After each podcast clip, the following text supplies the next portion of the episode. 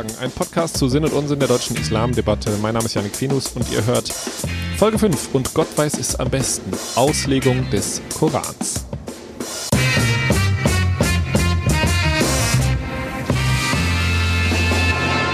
So, weiter geht's im Text mit dem Basiswissen zum Podcast Islamfragen über Sinn und Unsinn der deutschen Islamdebatte. Wir sind inzwischen angelangt in Folge 5 zum Basiswissen und in der dritten Folge zum Koran. Herzlich willkommen, schön, dass ihr wieder zuhört. Die letzten beiden Folgen, da ging es ja auch schon um den Koran. Hier kommt jetzt die dritte dazu und vorerst letzte. Die erste Koranfolge hieß Mohammed und der Koran, Islam beginnt. Und darin habe ich über den Entstehungsmoment bzw. den Entstehungszeitraum des Korans und damit des Islams gesprochen, nämlich die Zeit zwischen der ersten Offenbarung 610 nach Christus und Mohammeds Tod 632. Die zweite Koranfolge hieß Über welchen Koran reden wir? Übersetzung und Struktur.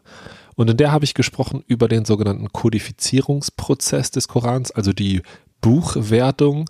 Und dabei ging es auch darum, dass es durchaus verschiedene Versionen gegeben hat und zum Teil immer noch gibt, auch wenn sich diese nur marginal unterscheiden. Und es ging auch um verschiedene Übersetzungen des Korans ins Deutsche. Und wie der Name der Folge sagt, ging es auch ein bisschen um den Aufbau, also die Gliederung des Korans in 114 Suren und etwa 6200 Verse, wobei ich gesagt habe, dass die Suren grob der Länge nach geordnet sind. Das stimmt auch im Wesentlichen. Ich habe aber hierzu nochmal einen wichtigen Hinweis bekommen von Kerem Adigüsel. Vielen Dank an dieser Stelle.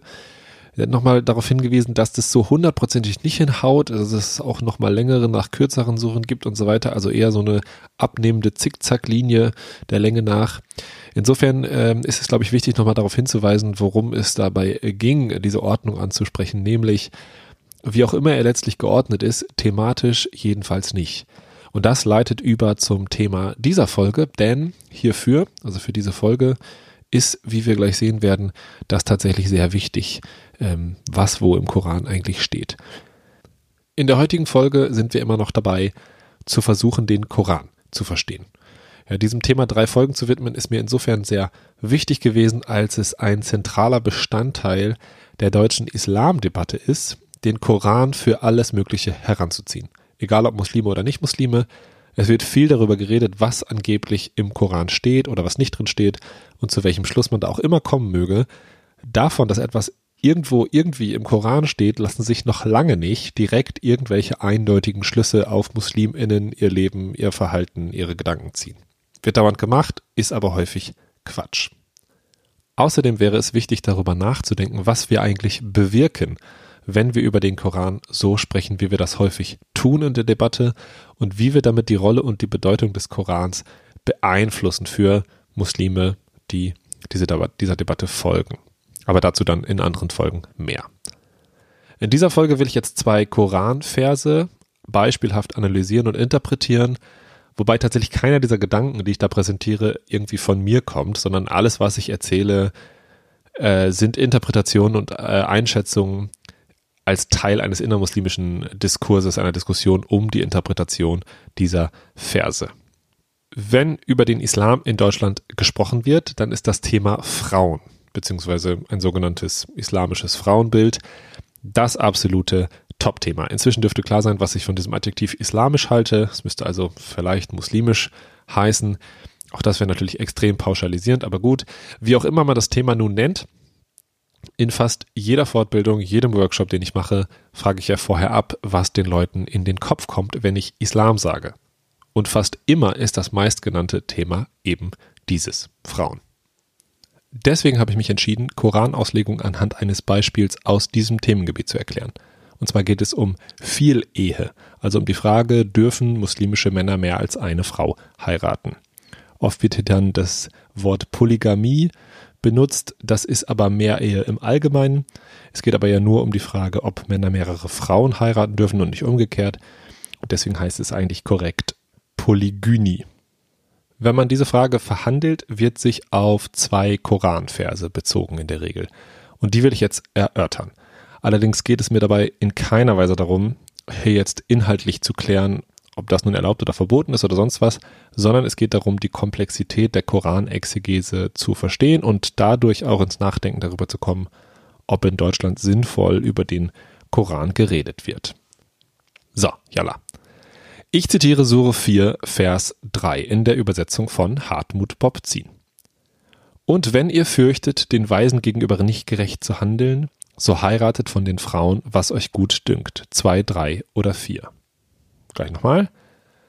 Und wenn ihr fürchtet, den Weisen gegenüber nicht gerecht zu handeln, so heiratet von den Frauen, was euch gut dünkt. Zwei, drei oder vier. Ich ergänze nochmal um eine Übersetzung von Rudi Paret.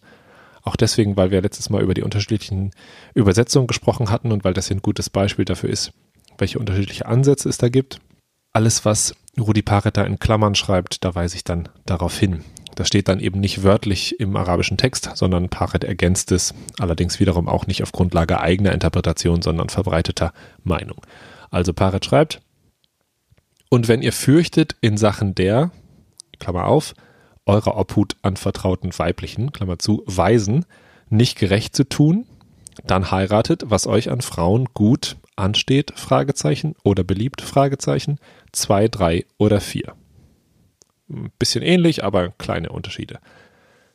Wir gehen jetzt erstmal grammatisch daran und stellen fest, das ist einerseits ein Imperativ, also eine Aufforderung, tut das, und andererseits ein Konditionalsatz, ein Bedingungssatz. Wenn ihr fürchtet, den Weisen gegenüber nicht gerecht zu handeln. Hier steht also nicht, Männer heiratet vier Frauen, wann immer welche da sind, los geht's, für Spaß, sondern wenn, dann. Wenn eine bestimmte Situation besteht, welche darauf kommen wir gleich, dann soll auf eine bestimmte Weise gehandelt werden. Und das ist ganz typisch für koranischen Text.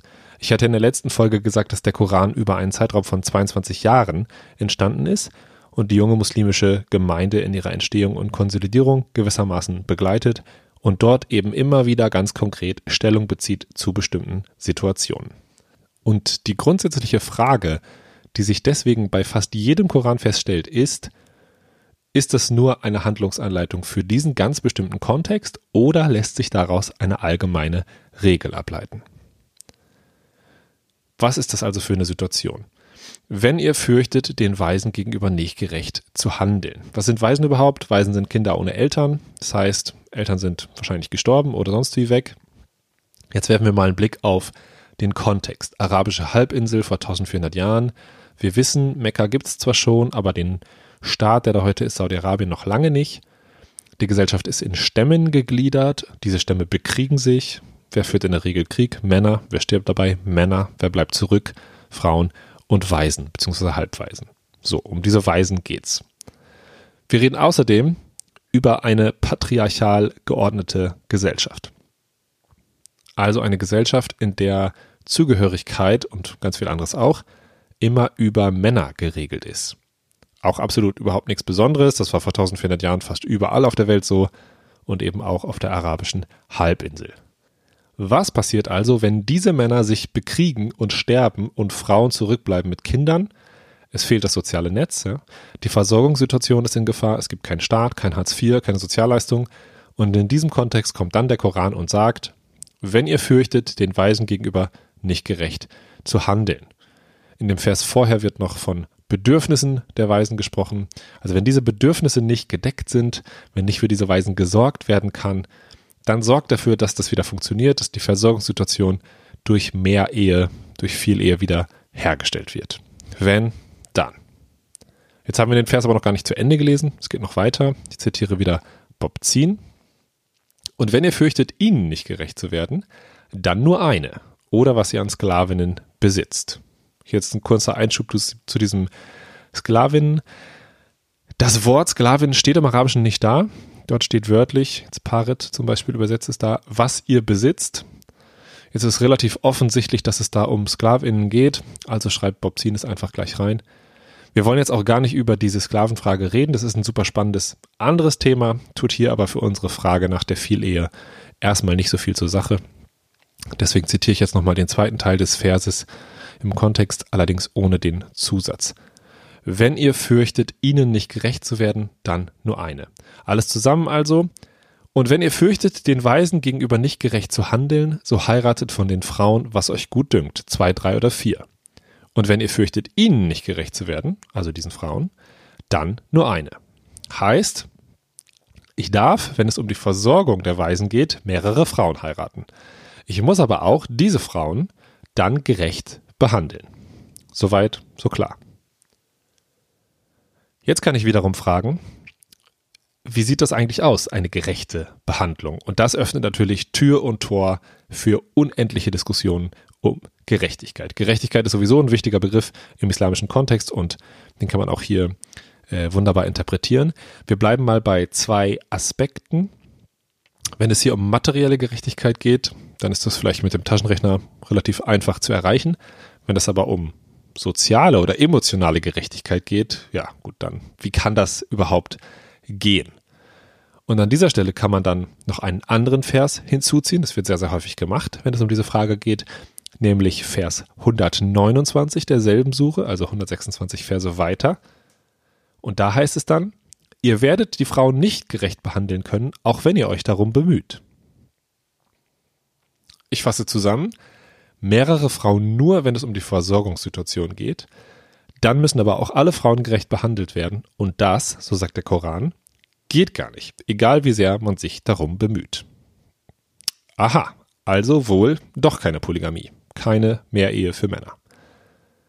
Genauso kann man argumentieren und genauso hat beispielsweise der tunesische Gesetzgeber das gemacht, sodass in Tunesien seit 1956 Polygynie verboten ist.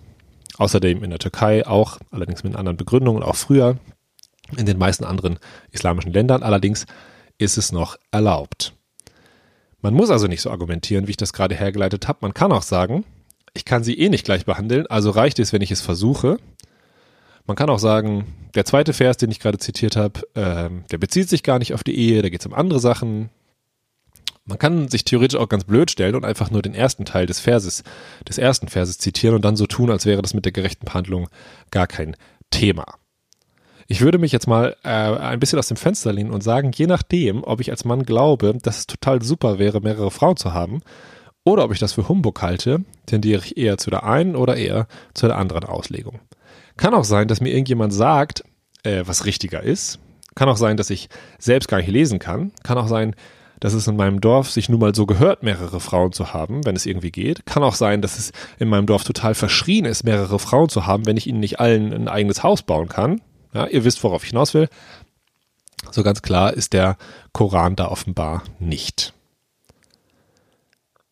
Weil der Koran jetzt nicht nur hier etwas unklar ist, sondern dass eher so der allgemeine Koranstil ist, wird in der Regel auch noch eine zweite Quelle hinzugezogen, nämlich die Sunna.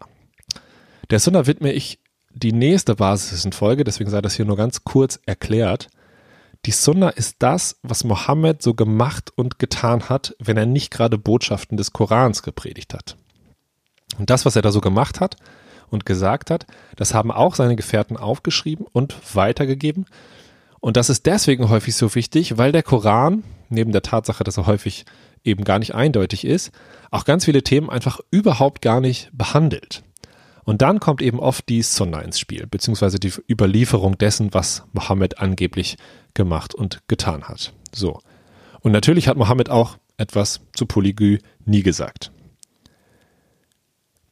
Da wird dann häufig eine relativ bekannte äh, Überlieferung zitiert. Das mache ich jetzt auch, ohne wie gesagt hier äh, allgemein eine abschließende Meinung dazu finden zu wollen oder für alle Tage klären zu wollen, ob das nun erlaubt ist oder nicht oder was auch immer, sondern es geht um das Vorgehen einer Koranexegese. Mohammed soll also gesagt haben, wer zwei Frauen zu sich nahm, eine aber von den beiden bevorzugt hat, erscheint am Tag der Aufstehung in zwei Spalten, die eine davon zu Boden fallend. Hm. Wenn wir das jetzt ergänzend zu den Koranversen hinzuziehen, ist es immer noch nicht so hundertprozentig klar, denn so ganz verbunden scheint es ja offensichtlich nicht zu sein. Allerdings ist es dieses Gebot mit der gleichen bzw. gerechten Behandlung offensichtlich absolut kein äh, Spaß, sondern ziemlich ernst gemeint. Jetzt können wir auch noch darüber reden, dass Mohammed sogar selber mehr als vier Frauen hatte. Dann können wir wiederum einwenden, dass Mohammed ein Sonderfall war und es deswegen gar nicht übertragbar ist. Ja, da sind wir jedenfalls im Bereich der Sunna, dazu dann in der nächsten Folge mehr. Okay, jetzt kommt noch mehr. Bisher haben wir über Koran und Sunna geredet, übrigens eine häufige Definition dessen, was ein Muslim ist, nämlich jemand, der Koran und Sunna folgt. Sagt sich so einfach, ist dann doch ziemlich kompliziert, wie wir hier merken, aber wir waren bisher sehr, sehr dicht am Text. Und was wir nur ganz knapp gemacht haben, ist auf den historischen Kontext einzugehen. Dazu gäbe es aber noch Folgendes zu sagen, nämlich zum Beispiel, was war eigentlich vorher auf der arabischen Halbinsel, also vorislamisch?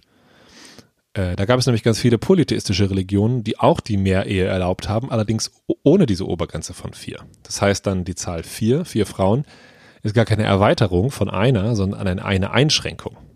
Das mag praktisch jetzt egal sein für die einzelne von vier Frauen, aber es lässt sich eine ganz, ganz andere Interpretation daraus ableiten, nämlich die folgende. Wenn es vorher quasi keine Beschränkung gab, dann wäre eine völlige Abschaffung der Polygamie zu krass für die Gesellschaft gewesen sozusagen. Also wählt Gott eine Einschränkung statt der Abschaffung. Das heißt dann auch, dass heute, wo das überhaupt nicht mehr krass wäre, Polygamie zu verbieten, es völlig legitim ist, das zu tun. Die Frage dahinter ist also die nach der Stoßrichtung der koranischen Offenbarung. Wohin will die eigentlich und wohin soll sich entsprechend äh, die Auslegung entwickeln? Ein weiterer Punkt ist die Frage, die wir gerade schon diskutiert haben, nämlich, dass wir von tribalen Gesellschaften reden dass es um eine Versorgungssituation geht. Ja, wenn ich jetzt also sage, der Vers richtet sich an diesen speziellen Kontext und daraus kann man keine Regel ableiten, und wenn dieser Kontext jetzt einfach gar nicht mehr da ist, weil es soziale Absicherungssysteme gibt in Deutschland beispielsweise, dann ist der Vers zwar nicht widerlegt, ich muss dem nicht widersprechen, aber er ist einfach gar nicht mehr relevant. Ich muss ihn einfach so nicht mehr anwenden. Das Thema hat sich irgendwie erledigt. Und jetzt gibt es noch einen weiteren Aspekt, der hier nicht so wichtig ist, und das sind die sogenannten Offenbarungsanlässe. Also die Anlässe, die Ereignisse, zu denen dann äh, die jeweiligen Verse von Gott an Mohammed offenbart wurden. Bei allen Versen, äh, wo es um Gewalt geht, beispielsweise, ist es ganz, ganz wichtig. Ja, um welchen Konflikt ging es da genau? Wer hat da wen angegriffen? Wer hat sich warum wie verteidigt und so weiter? Also was war also der Anlass für äh, die Erlaubnis oder das Verbot von Gewalt? Bei diesem Vers, über den wir jetzt sprechen, ist es eher so der allgemeine Kontext als der konkrete Anlass. Aber über diese Anlässe, äh, diese Offenbarungsanlässe lassen sich ganze Geschichtsbücher schreiben. Wir sind jetzt vorerst fertig mit der Frage Polygynie ja oder nein. Dafür haben wir zwei Verse und eine Überlieferung herangezogen und den historischen Kontext begutachtet.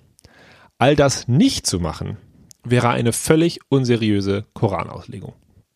Über 1400 Jahre muslimische Koranauslegung ist das der Standard. Das nennt man dann Tafsir. Das bedeutet so viel wie Exegese, Auslegung oder Erklärung. Und diese Auslegung gibt es dann Seiten, Bücherweise, schriftlich. Das ist dann ein Korankommentar, so nennt man dieses Genre, und das ist das größte, umfangreichste genuin muslimische Textgenre überhaupt. Es gibt ganz viele Gelehrte, die also Korankommentare geschrieben haben als ihr Hauptwerk, das Hauptwerk ihres Schaffens. Und am Ende der Auslegung eines jeden Verses oder bestimmter Verskombinationen steht dann der folgende Satz, Wallahu a'lam. Und das heißt so viel wie und Gott weiß es am besten, so wie diese Folge heißt. Das weist darauf hin, dass trotz aller sorgfältigen Überlegungen und Auslegungen und Hinzuziehungen von Kontext und Sunna und allem möglichen Kram letztlich nur Gott selber weiß, wie es gemeint ist. Ist also gewissermaßen eine Demutserklärung und die Erkenntnis, dass Menschen nun mal fehlbar sind. Was also überhaupt nicht geht eigentlich und überhaupt nicht üblich ganz lange war und eigentlich immer noch nicht ist, ist einfach einen Vers zu nehmen, den zu zitieren und daraus irgendeine Handlung abzuleiten oder zu legitimieren. Ja, da gehört immer der Kontext dazu, es gehört immer häufig die Sunna dazu und so weiter und so weiter. Man fragt sich auch, was haben eigentlich andere Gelehrte dazu gesagt und so weiter. Da kommen wir jetzt äh, zur Frage, was ist Scharia? Auch dazu gibt es dann noch eine eigene Folge, aber für heute machen wir erstmal einen Punkt. Ende der Folge, da bleibt noch ein bisschen Zeit für Reflexion. Und zwar unter anderem mit Rückgriff auf die Ursprungsfrage dieses Podcasts. Was ist eigentlich der Islam? Was macht eigentlich einen Muslim zum Muslim? Und wenn wir uns jetzt diese Koranexegese angucken, die ich heute wirklich nicht in Gänze, sondern weiterhin nur skizzenhaft aufgezeigt habe, dann ist die Frage, was ist Islam, einfach nicht zu beantworten, wenn ich irgendeine Handlungsanweisung für Muslime daraus ziehen will. Oder was macht einen Muslim zum Muslim? Ja, die Vielehe oder nicht die Vielehe? Und das sind solche Beispiele, davon gibt es äh, ganz, ganz viele, die einfach zeigen, die Frage danach, was der Islam ist, lässt sich nicht sinnvoll beantworten, außer das individuelle Ergebnis einer Auslegung der Quellen, die diese Leute für islamisch halten. Das ist in der Regel der Koran, das ist bei den allermeisten die Sunna und dann gibt es noch andere Sachen, die dazukommen. Darüber kann man auch nochmal in anderen Folgen sprechen. Aber zumindest, glaube ich, ist es sehr, sehr greifbar, sich hier nochmal klar zu machen. Die Frage danach, was ist der Islam, macht einfach keinen Sinn. Entsprechend ist auch die Aussage, wie der Islam macht das, in diesem Fall der Islam unterdrückt die Frauen oder der Islam erlaubt oder verbietet oder so, einfach keine sinnvolle zusätzliche Aussage. Man muss einfach immer fragen, wer macht das da eigentlich? Welche Menschen machen das? Welche Muslime legen das aus? Und warum tun sie das? Und in diesem Fall der Polygynie kann man sagen, naja, vielleicht weil sie halt Bock haben, viele Frauen zu heiraten oder weil sie es ablehnen, viele Frauen zu heiraten. Das mag vielleicht einen Einfluss darauf haben, wie sie das Ganze auslegen. Natürlich, und auch das sei gesagt, gibt es Leute, die sich weitestgehend frei machen von in ihren individuellen Vorlieben. Ja, die sagen, nein, ich nehme mir wirklich die Quellen und ich versuche wirklich mit bestem Wissen und Gewissen auszulegen, was hier passiert. Und die allermeisten Korankommentare, zumindest der ersten 1200 Jahre des Islams, der islamischen Geschichte, äh, stellen ganz viele verschiedene Auslegungen nebeneinander ja, und sagen, okay, so kann man es auslegen, so kann man es auslegen, die Person sagt das dazu, der Gelehrte sagt das dazu und letztlich kommt wieder der Satz, und Gott weiß es am besten. Und erst in den letzten 200 Jahren gibt es eine gewisse Tendenz, das zu vereinheitlichen. Auch das ist sicherlich nochmal eine neue Folge wert. Der Punkt, den ich hier nochmal machen will, ist, natürlich gibt es Leute, die äh, wirklich versuchen, so eine Art Kern des Islams auf den Grund zu gehen. Das ist in der Regel aber ultra viel Arbeit. Man muss den ganzen Koran kennen, man muss wissen, wo steht was, man muss die Kommentare lesen, die Korankommentare, man muss die Sonder kennen, man muss den gelehrten Konsens der letzten Jahre kennen und so weiter und so weiter. Oder man verlässt sich eben auf das, was andere gesagt haben. Das heißt im Umkehrschluss, ganz, ganz viele Menschen sind einfach natürlich äh, in ihrem Islamverständnis davon geprägt, wie sie die Welt verstehen.